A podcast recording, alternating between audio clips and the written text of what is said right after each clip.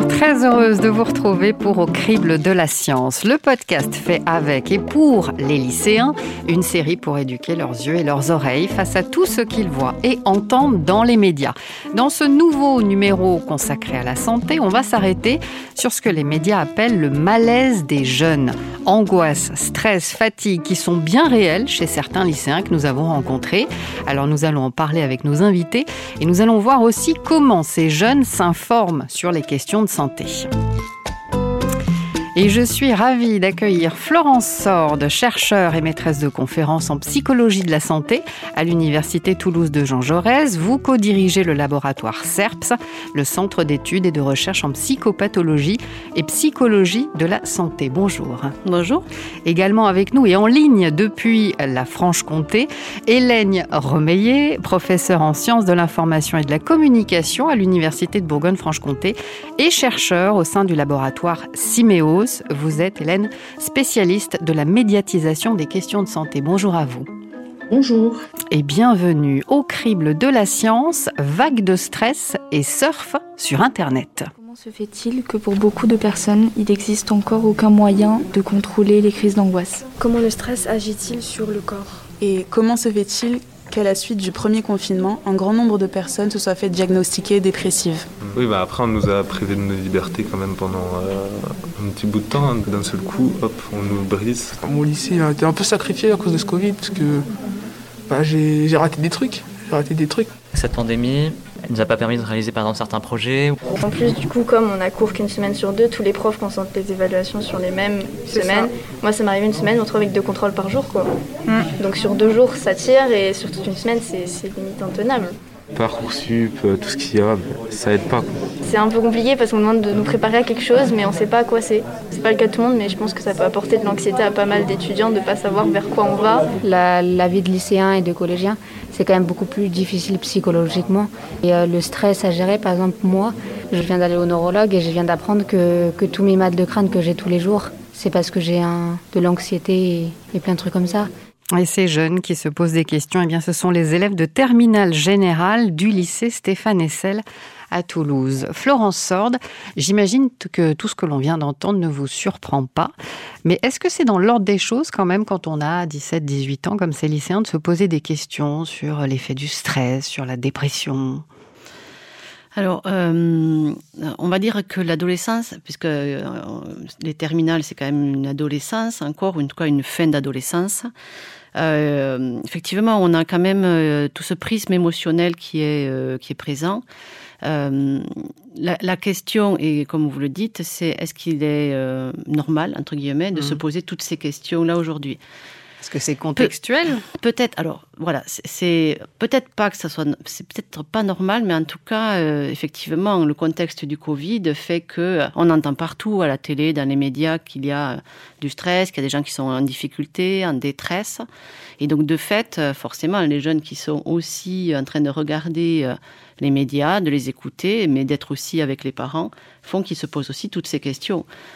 Mais un jeune qui se pose la question de la dépression, non. On va dire qu'en règle générale, euh, on n'est pas, on n'a pas des jeunes qui s'intéressent à ce point-là à la dépression. Vous vous l'attribueriez à quoi alors? Mais vraiment ce contexte, mhm. voilà.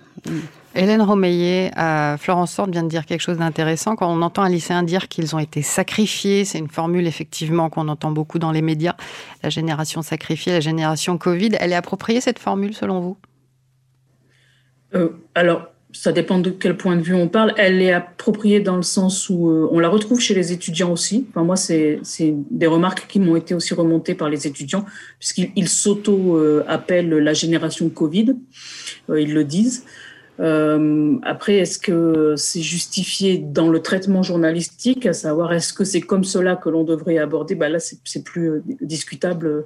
Effectivement, c'est à chaque fois qu'on est confronté à un discours médiatique, il y a à la fois un effet miroir et il y a aussi un effet résonance. C'est ce qu'on appelle les phénomènes d'emballement médiatique. Donc, plus les médias vont traiter d'une question, plus le public, et ici un public cible particulier, les fins d'adolescence, plus le public se, l'approprie et plus il vient alimenter lui-même l'emballement médiatique au bout d'un moment. C'est-à-dire que le, public cible finit par adopter le comportement tel qu'il est décrit dans les médias alors que ce n'était pas forcément le sien euh, au départ. Et, il va s'approprier peut-être des, souffrances, des niveaux de souffrance qui ne sont pas forcément euh, les siennes, même s'il ne faut, il faut pas nier le fait que nos jeunes euh, ados et étudiants ne vont pas très bien quand même. Hum. Florence je vous vois opiner de la tête. Oui, oui, je suis vraiment d'accord avec ce que dit Hélène parce que, euh, et on le retrouve bien sûr chez les étudiants, puisqu'on a fait aussi une recherche sur les étudiants. Euh, alors c'est vrai que je connaissais pas tout ça, mais effectivement, sans doute qu'il y a cet, effet miroir, mais quand même malgré tout, les, les, jeunes sont pas sont, sont en difficulté émotionnelle. C'est-à-dire que euh, euh, vivre cette époque-là, alors même que, en fait, ils ont attendu toute une vie finalement pour pouvoir euh, être enfin libres, c'est-à-dire pouvoir sortir, pouvoir aller au bar, pouvoir faire des fêtes, etc. Ça, c'est en fait, on va dire, tout ce qui se passe dans la jeunesse et dans, dans toutes les jeunesses. Et là, en fait, ça fait quand même un an qu'on est en train d'interdire à ces jeunes-là de, faire finalement ben, tout ce qu'ils avaient envie de faire. Donc c'est quand même, il y a de la frustration, il y a sans doute aussi une colère, quelque chose que, l'on ne comprend pas, et puis d'autant plus en plus qu'on aura mis aussi quand même sur le dos à un moment donné, finalement, voilà, une, une faute, c'est-à-dire que c'était à cause d'eux, finalement, à cause de ce qu'ils faisaient, de toutes leurs sorties, que finalement la Covid se répandait. Mhm. Donc en fait, la charge est lourde quand même hein, sur, euh, sur ces adolescents-là. Et vous me disiez, Florence, en préparant cette émission, qu'en plus, un adolescent est un buvard, il imprègne tout. Ben oui, c'est un peu ce que, ce que vient de dire Hélène. On est vraiment, euh, là, ici, vraiment sur euh, quelque chose qui est en accord, parce que, oui, ils sont en train de construire une identité. Donc leur identité, c'était jusqu'à cette adolescence-là, c'était finalement ce qu'ils avaient de leurs parents. Ils avaient construit des choses avec leurs parents. Et puis le moment où ils sont avec leurs les amis, les copains, les pères, euh, c'est aussi une autre construction. Et, plus en fait on est dans, les médias, et, plus finalement on vient coller à ce que les médias nous renvoient. Donc on est vraiment dans quelque chose. Oui, un adolescent, c'est aussi un buvard émotionnel. Mhm. À l'heure où on enregistre cette émission, je le précise, ça fait un peu plus d'un an maintenant qu'on alterne confinement, déconfinement, restriction. Là, on est en freinage actuellement. Florence Sand, vous avez mené avec votre laboratoire une enquête justement sur les répercussions émotionnelles, sociales, comportementales de cette crise sanitaire. Est-ce que euh, vous pouvez déjà nous donner quelques conclusions ou en tous les cas, est-ce que ça vous parle à ce qu'on a entendu chez nos lycéens? Ah oui, oui, oui, tout à fait. Alors, euh, euh, ce que l'on voit, euh, puisqu'on a fait une recherche sur les étudiants, ce que l'on voit, c'est qu'effectivement, on a une vingtaine de pourcents, à peu près 23% d'étudiants qui sont en détresse psychologique. Quand on parle de détresse, c'est vraiment enfin, avéré, forte. C'est de l'anxiété, de l'irritabilité, des troubles cognitifs, euh, et puis de la, de, la, de la dépression. Et on le constate bien, puisque moi, on, a, tous, mais comme Hélène, euh, les étudiants, euh, voilà, on, les suit. Et aujourd'hui, on voit quand même que les étudiants ont vraiment des troubles cognitifs tels qu'on pourrait le, voir avec du burn-out. Alors même que c'est quelque chose que l'on voit en principe que chez les personnes qui travaillent. Mhm. Donc il y a vraiment cette difficulté-là et on voit que ça touche enfin, beaucoup plus les filles j'ai envie de dire, comme dans toutes les recherches finalement, puisque les filles sont beaucoup plus affectées, et elles le disent aussi beaucoup plus facilement, mais aussi chez les plus jeunes. C'est-à-dire les collégiens Non, non, là, c'était là, ah. c'était vraiment plutôt 18 ans. L'étude, elle était que sur les étudiants, donc c'est vraiment les plus jeunes. Donc, c'est-à-dire dans les 18-19 ans. Donc, ils mhm. sont d'autant plus affectés qu'ils sont plus jeunes. Hélène Romeillet, euh, il y a un malaise psychologique donc réel à cause du contexte Covid, mais il y a aussi, vous me disiez en préparant cette émission, un discours médiatique, on a commencé à en parler, qui alimente, voire amplifie le malaise. Est-ce c'est ce que vous vous appelez l'infobésité Est-ce que vous pourriez nous expliquer ce que c'est et quel effet justement à cette infobésité? Les phénomènes d'infobésité, ça signifie qu'il y a un sujet qui accapare toute l'attention médiatique. C'est-à-dire, en ce moment, euh, l'INA vient de le chiffrer, hein, ils ont fait euh, une étude, en ce moment, 80% du temps d'antenne des journaux télévisés est consacré à la situation sanitaire. vous avez déjà, donc, en, termes de quantitatif, quoi, on ne parle que de ça. Et si on va sur le qualitatif, on ne parle que de ça sous une forme anxiogène. Mmh. Euh, et sous une forme, euh, tous les médias en ce moment sont en boucle sur, euh, un discours qui est du type euh, quand est-ce qu'on va s'en sortir, on n'en peut plus, on est fatigué. Moi, j'ai été très frappée là toute cette semaine, même des émissions grand public, des, talk-shows qui sont pas dédiés à la santé, systématiquement les animateurs commencent ou terminent leurs émissions, voire les deux, en soulignant qu'on est tous dans le même bateau, comme si on était sur une galère finalement, qu'il faut qu'on voit le bout du tunnel aussi. Cette expression, elle, elle arrive sans arrêt et elle arrive souvent dans la négative en ce moment, c'est-à-dire qu'on ne voit pas le bout du tunnel. Euh, et, et, avec aussi un mode de, à chercher des responsables. Et ça, c'est terrible parce que dans, dans une situation de crise, quand il y a un discours anxiogène, si en plus vous cherchez des responsables, d'une part, il y a de fortes chances que vous vous trompiez, parce que les responsables sont souvent plusieurs, il n'y en a jamais qu'un seul. Euh, et pour reboucler sur ce qu'on disait, il y a eu tout un moment à l'automne où les responsables, c'était les jeunes, et les jeunes étudiants. Et ils l'ont très, très mal pris, et ils en ont beaucoup souffert de ça. Donc, euh, oui, l'infobésité, c'est le fait de, que c'est quand un sujet occupe tout le temps d'antenne des médias, quel que soit le média, et qu'en plus, euh, il est dans un discours unique. C'est-à-dire qu'il n'y a pas de pluralité de discours, c'est un discours qui va tout le temps dans le même sens. Donc euh, forcément, du point de vue de la réception, ça provoque une émotivité euh, certaine. Et a fortiori, donc Florence Horn, chez les jeunes, qui ont une sensibilité encore plus accrue. c'est ça? Oui, oui, tout à fait. On parle des lycéens euh, de terminale. Vous êtes toutes les deux, donc effectivement, également enseignantes. Mais sur les lycéens, euh, on entend aussi dans, l'extrait sonore qu'on a passé, euh, il n'y a pas que la Covid. Il y a aussi Parcoursup, il y a aussi la réforme du bac. tous ces éléments. et il y a même une jeune fille qui dit sur la fin de l'extrait sonore c'est difficile d'être lycéen aujourd'hui. C'est difficile d'être lycéen aujourd'hui, Florence Sand?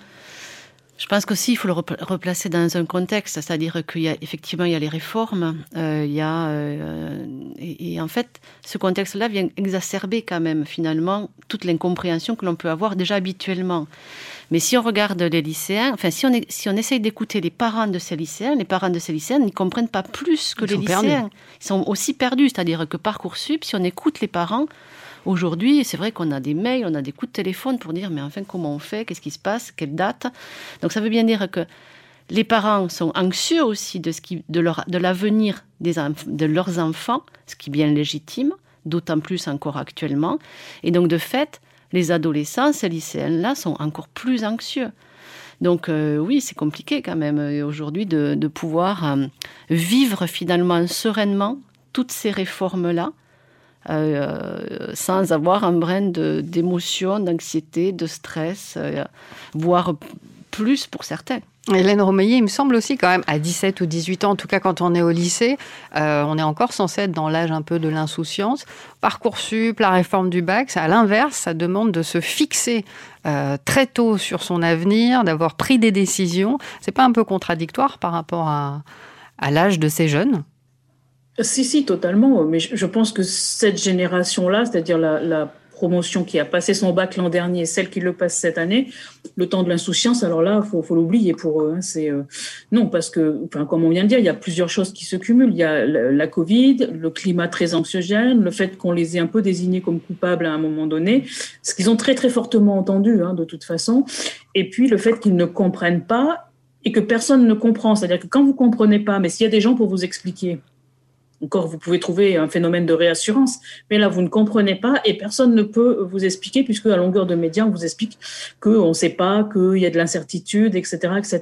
Et, euh, et en plus, cette génération-là doit se faire euh, la réforme du bac, euh, sans jamais savoir si c'est en examen terminal, en contrôle continu, un peu de ci, un peu de ça. Et ils sont très bien conscients. Enfin, moi, ça fait trois jours que j'ai le nez dans Parcoursup, donc je pourrais parler de Parcoursup pendant des heures, là, je crois. Mais euh, ils, savent très bien qu'entre la notation d'un lycée et la notation d'un autre lycée, ils ont perdu toute forme d'équité dans la façon dont ils seront jugés, parce qu'un lycée qui note à 15 de moyenne générale et un autre qui note à 11 de moyenne générale, quand vous êtes de l'autre côté, c'est-à-dire à ma place, que vous recevez les dossiers de Parcoursup, cette info-là, vous ne l'avez pas. Donc, vous, vous ne traiter que le chiffre. Et il y a une situation d'inéquité qui est euh, tout à fait féroce hein, pour, euh, pour ces étudiants-là. Donc je, pense qu'effectivement, l'insouciance pour eux, euh, il se cumule des choses là pour eux sur ces deux années-là qui fait que l'insouciance, ils l'ont perdue, alors qu'effectivement, ils devraient être en train de, de nager en pleine insouciance, de, de, se découvrir, de découvrir une nouvelle vie, ce qu'ils ne peuvent pas faire. Bon, essayer d'être un petit peu optimiste, Florence. Sorte, ça va disparaître tout ça avec le retour à la vie normale ou il y aura des séquelles? Bah, Pour le moment, c'est trop tôt pour savoir, mais forcément, ça, va. Enfin, même si on essaye d'être positif, ce qui pourrait être bien quand même d'être positif. j'ai, on peut penser que on puisse, nos souvenirs puissent s'effacer quand même progressivement, et que ce qu'on est en train de vivre aujourd'hui de façon très euh, dans l'incertitude, j'ai envie de dire. Euh, peut-être que euh, au fur et à mesure de la reprise de la liberté, parce que c'est bien ça dont il s'agit. peut-être que, ben, au fur et à mesure de cette reprise de liberté, ben, peut-être que nos souvenirs vont s'estomper. On dit à peu près que nos souvenirs, à, partir de, six mois, au-delà de six mois, voilà, on, commence à garder juste quelques petits souvenirs. Et plus, et, plus on étend, et, et, plus ces souvenirs s'estompent. Donc on, pourrait penser que, bien sûr, ça laissera quelques traces, mais que la vie, euh, sans doute, reprendra. Hmm. Alors, on a évoqué comment les médias nous parlent des questions de santé en cette période. Euh, ah, Hélène Romeillet, vous vouliez ajouter quelque chose? Oui, juste euh, pour rester sur cette base d'optimisme, euh, tous les travaux euh, qui portent sur la socialisation, alors pour nous en Infocom, ça va plutôt porter sur les, les réseaux sociaux, etc. Mais bon, les psychologues et les sociologues travaillent sur d'autres formes de socialisation, mais tous les travaux montrent que sur cette génération-là, dès qu'ils vont pouvoir reprendre une forme de socialisation, quelle qu'elle soit, ils vont rebasculer progressivement de l'autre côté. Et, et, on l'a vu quand à l'automne, ils étaient en présentiel, les étudiants ils commençaient à aller bien. Quand ils sont repartis en distanciel de nouveau, ça a reflanché. Et dès qu'on a pu les remettre, moi j'ai pu remettre une seule promo de master en présentiel, de nouveau, ils ont repris un peu de, de peps et de, et de, et de joie de vivre. Donc euh, moi, moi je, je les trouve extrêmement résilients, euh, ces lycéens et ces étudiants. Et je pense qu'ils reprendront le dessus avant les autres catégories de population en réalité. ils ont de la ressource, ouais, je suis d'accord. Alors on va aborder euh, maintenant également la façon, justement, puisque ces lycéens se posent beaucoup de questions, la façon dont ils s'informent sur la santé. Au crible de la science. Au crible de la science.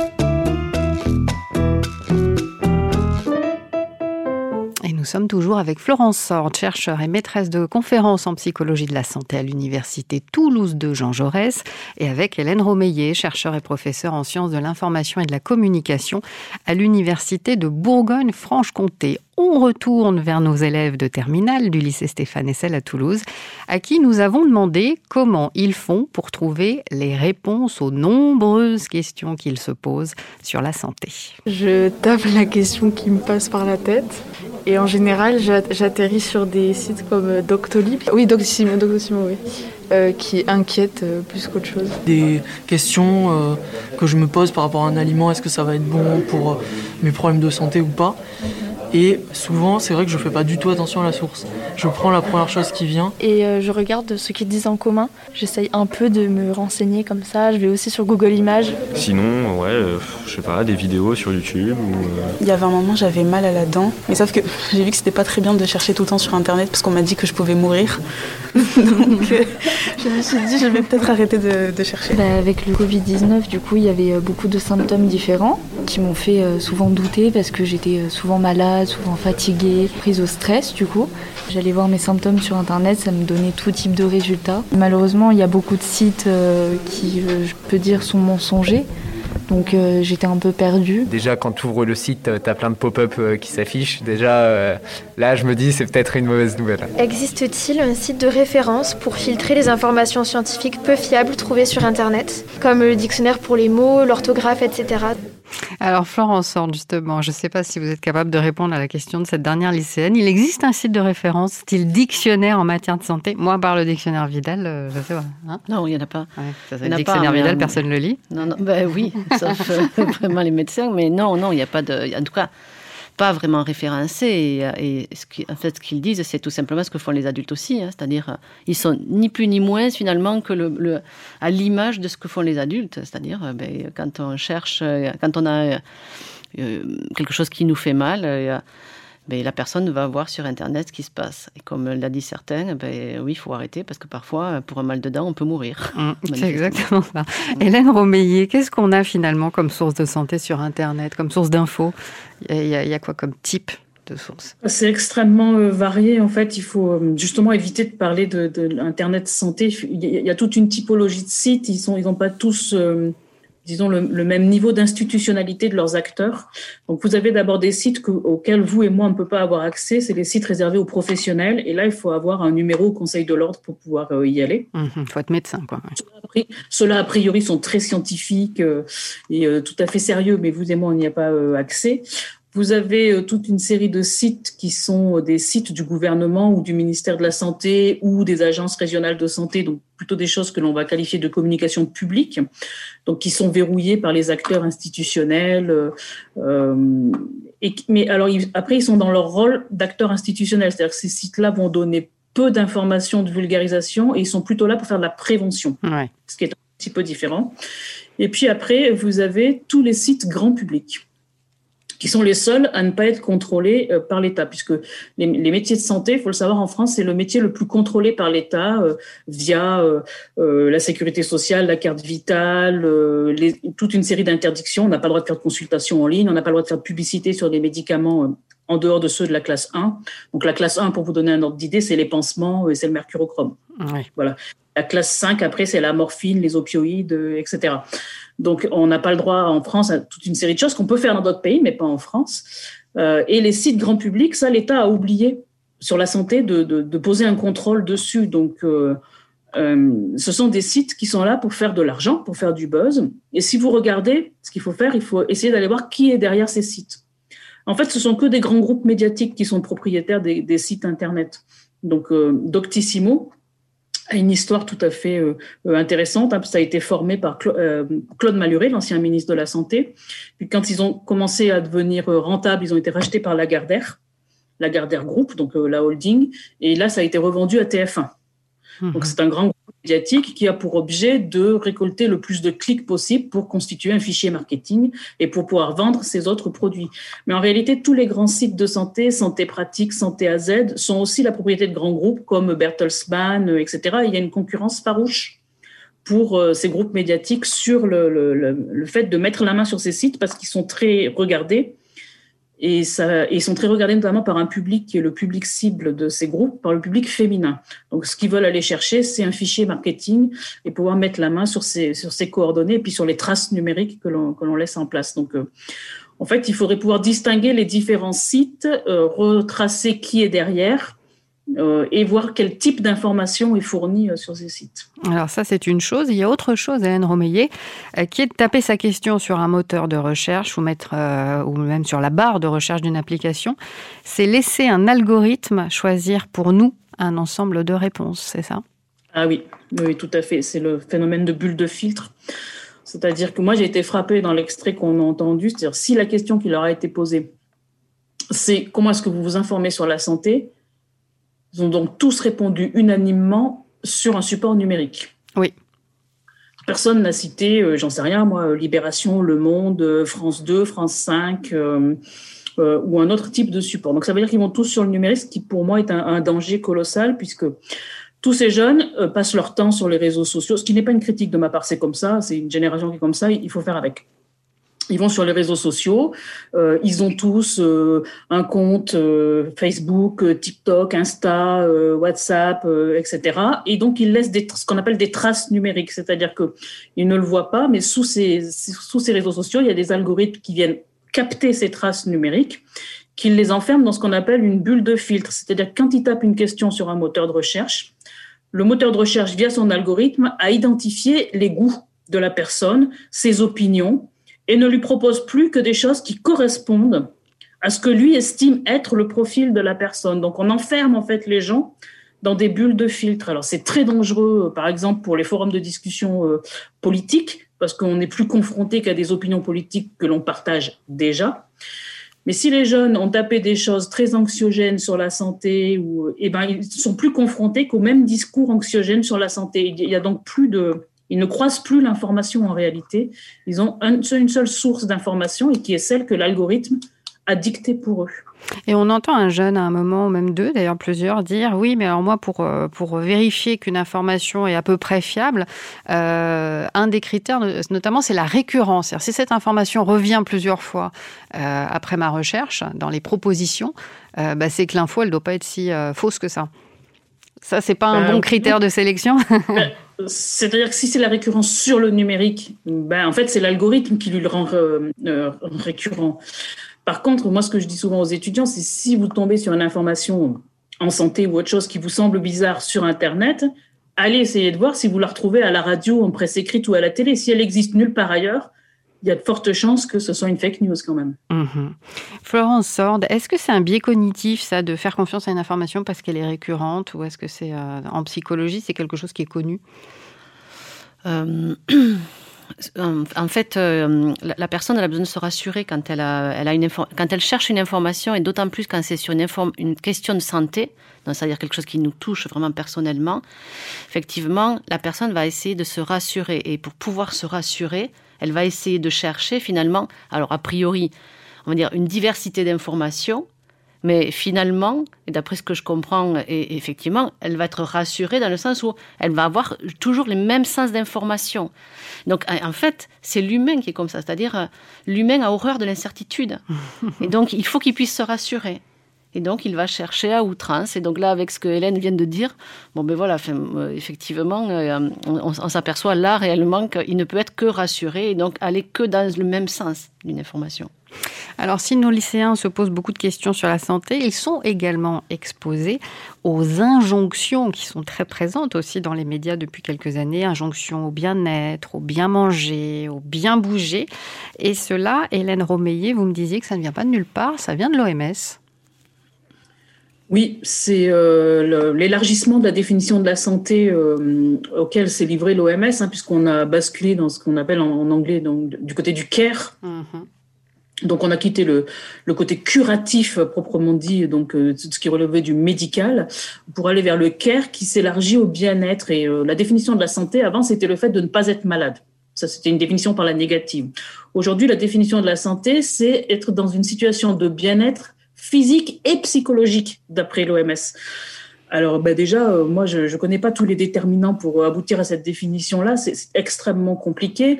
Et, c'est toujours pareil. Hein, nous, on discute là euh, avec une forme d'intérêt général sur la santé, mais il y a des gens qui font de l'argent dans la santé et qui se sont engouffrés là-dedans. Hein. On a vu apparaître tout un tas de choses autour des développements personnels, du bien-être, de la nutrition, euh, du coaching.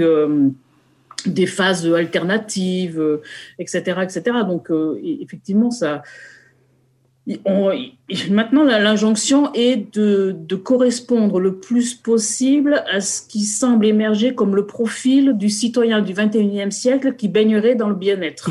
Euh, il ne faut pas fumer, être en bonne forme, ne pas être obèse, euh, aller bien dans sa tête, euh, si possible être ouvert sur la nature, le bien-être animal, que sais-je encore. Donc ça, ça devient compliqué, oui. Faire en sorte, c'est un objectif impossible à atteindre et pourtant c'est un message qu'on envoie à nos jeunes, ça aussi. Bah L'être parfait. Bah, alors, je sais pas si, si euh, je sais pas si on, renvoie quand même cette image-là d'être parfait. Je pense que c'est effectivement on est dans cette perspective biopsychosociale euh, où on a vraiment euh, essayé d'entendre qu'on ne pouvait pas avoir qu'une visée médicale finalement. C'est-à-dire que la, santé de la personne n'est pas que on a un mot et voilà il y, a des, des conséquences. Mais l'idée c'était euh, si on est euh, dans, une, dans une sorte de santé, quelle que soit cette santé-là, c'est qu'à un moment donné, il y a des facteurs qui sont là, qui sont à la fois biologiques, euh, psychologiques et sociaux, qu'on oublie trop souvent finalement ces facteurs sociaux, puisqu'en fait, nous sommes vraiment des, humains, des êtres en relation avec d'autres. Mhm. mais de fait, je ne pense pas qu'on soit dans quelque chose où on demande la, perfectitude ou, quelque chose de parfait. C'est plutôt de dire euh, alors, il peut y avoir deux choses. C'est à la fois être responsable de sa propre santé, mhm. c'est ce qu'on on a, on en a un peu parlé au départ. Euh, et si je suis responsable de ma propre santé, ça veut dire qu'effectivement, ben, je dois euh, prendre conscience de ce que je fais, des comportements que j'ai.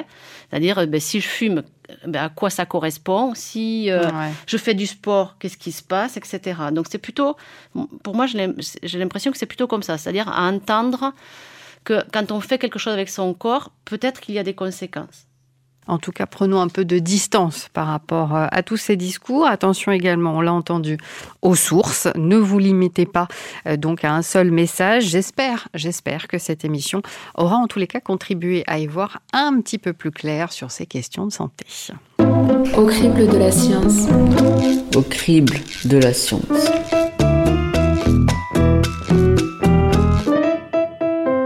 Avant de se quitter, je vais demander à nos invités un livre, une vidéo un site internet, une référence que vous auriez envie de conseiller à nos jeunes auditeurs sur tout ce qu'on a évoqué euh, aujourd'hui. Hélène Romeillet, je vais commencer avec vous. Oui, alors euh, moi je vais vous orienter vers un site internet, euh, un site internet de nos cousins québécois. Donc en plus on a l'accent québécois. Alors c'est un site, alors ça s'écrit, c'est tout en minuscule et ça se tient tout, ça s'appelle On parle de nos ados. Mhm.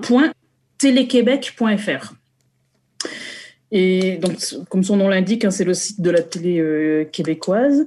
Et ils ont fait toute une série de petites capsules vidéo. Alors, ils avaient fait une première série euh, l'année dernière qui s'intitulait On parle de sexe. Et là, ils viennent de faire une, toute une série depuis janvier 2021 sur On parle de santé.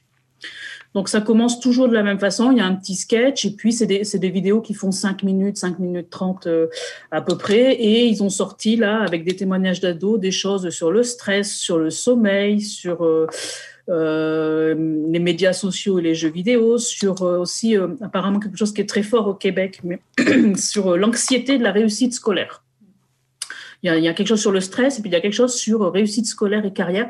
Donc il y a beaucoup de petites capsules vidéo comme ça qui sont euh, assez bien faites, je trouve. Et, euh, et pourquoi est-ce que je vous oriente plutôt là-dessus, en dehors du fond C'est euh, parce que je pense que à cette génération-là, c'est pas la peine de les envoyer lire euh, une thèse, euh, un livre, un journal ou quoi que ce soit. C'est une, une génération qui parle et qui s'informe sur les réseaux sociaux, comme, comme on l'a démontré encore aujourd'hui, et à base de petites capsules en temps très court, en 5 minutes, 5 minutes 30. Donc je trouve que le format est très bien fait et ce serait sans doute quelque chose à importer.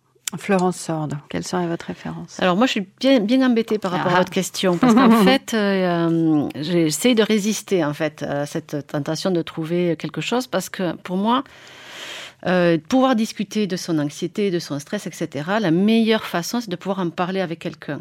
Et peu importe cette personne, ça peut être le parent, ça peut être le boucher, le facteur, peu importe qui, l'instit, ou enfin, en tout cas le prof euh, ou l'infirmière finalement du collège, du lycée. Donc pour moi, c'est vraiment ça que j'aurais aimé faire passer un message, c'est-à-dire. Mhm. Mais quand on va pas bien, quand on est anxieux, mais juste pour une petite chose, voilà, il faut aller parler à quelqu'un, il faut aller en parler juste, voilà. Pas forcément aller en parler à un psychologue. On est, il faut l'exprimer. Il faut juste l'exprimer pour que finalement aussi on puisse faire entendre ça, que ça puisse se poser, cette émotion puisse se poser et que peut-être finalement des solutions puissent arriver. Mais alors j'ai essayé de résister. Euh, j'ai bon. Mais un bon conseil, c'est très bien. mais mais il n'y a pas de livre effectivement parce qu'il y a vraiment 40 000 livres et ça servirait à rien. Il y a un petit site effectivement apprendre et éduquer.fr où en fait il y a toute une une, euh, toute une série d'exercices finalement. C'est ce qu'il y, a de bien, c'est-à-dire que souvent quand euh, les émotions sont là, il faut pouvoir apprendre à les gérer. Et donc, en fait, là, il y a toute une série d'exercices qui sont à la fois ben, un coloriage de mandala, euh, avoir une pierre, voilà, avoir en fait des pensées positives, etc. Donc, vraiment, c'est quelque chose qui est pas mal. Je vous remercie beaucoup. Merci beaucoup à toutes les deux d'avoir accepté notre invitation. oui, ajouter ce que vient de dire euh, euh, Florence Sur la nécessité de, parler, c'est que la petite capsule sur l'anxiété commence par là. C'est-à-dire que les, ah. ados québécois qui, sont donc face caméra, le, premier qui parle, donc avec son accent québécois, dit mais, euh, on, s'en fiche de à qui tu parles, mais il faut parler. même si tu veux parler à ton, ton, journal intime, mais il, faut, il faut lâcher les mots et peu importe à qui tu les dis. Ben voilà, ça sera le mot de la fin. Merci beaucoup Hélène Romeillet, merci beaucoup Florence Sorde d'avoir accepté donc notre invitation et on remercie évidemment chaleureusement les élèves de terminale du lycée Stéphane Essel pour leur participation. Au crible de la science continue sur le site explorer.univ-toulouse.fr où vous pouvez écouter et réécouter ce podcast. Vous y trouverez également tous les liens des références qu'on vient de citer dans cet épisode. Au crible de la science est également disponible sur la plateforme du Quai des Savoirs et sur Campus FM.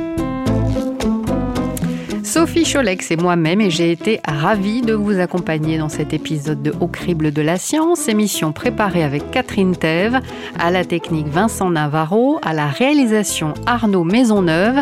C'est une coproduction de l'Université fédérale Toulouse-Midi-Pyrénées du Quai des Savoirs avec le soutien du ministère de la Culture et en partenariat avec le rectorat de Toulouse, le CNRS, l'IRES, le Clémy et Campus FM. Gardez l'œil ouvert, l'oreille curieuse et l'esprit critique. À très bientôt.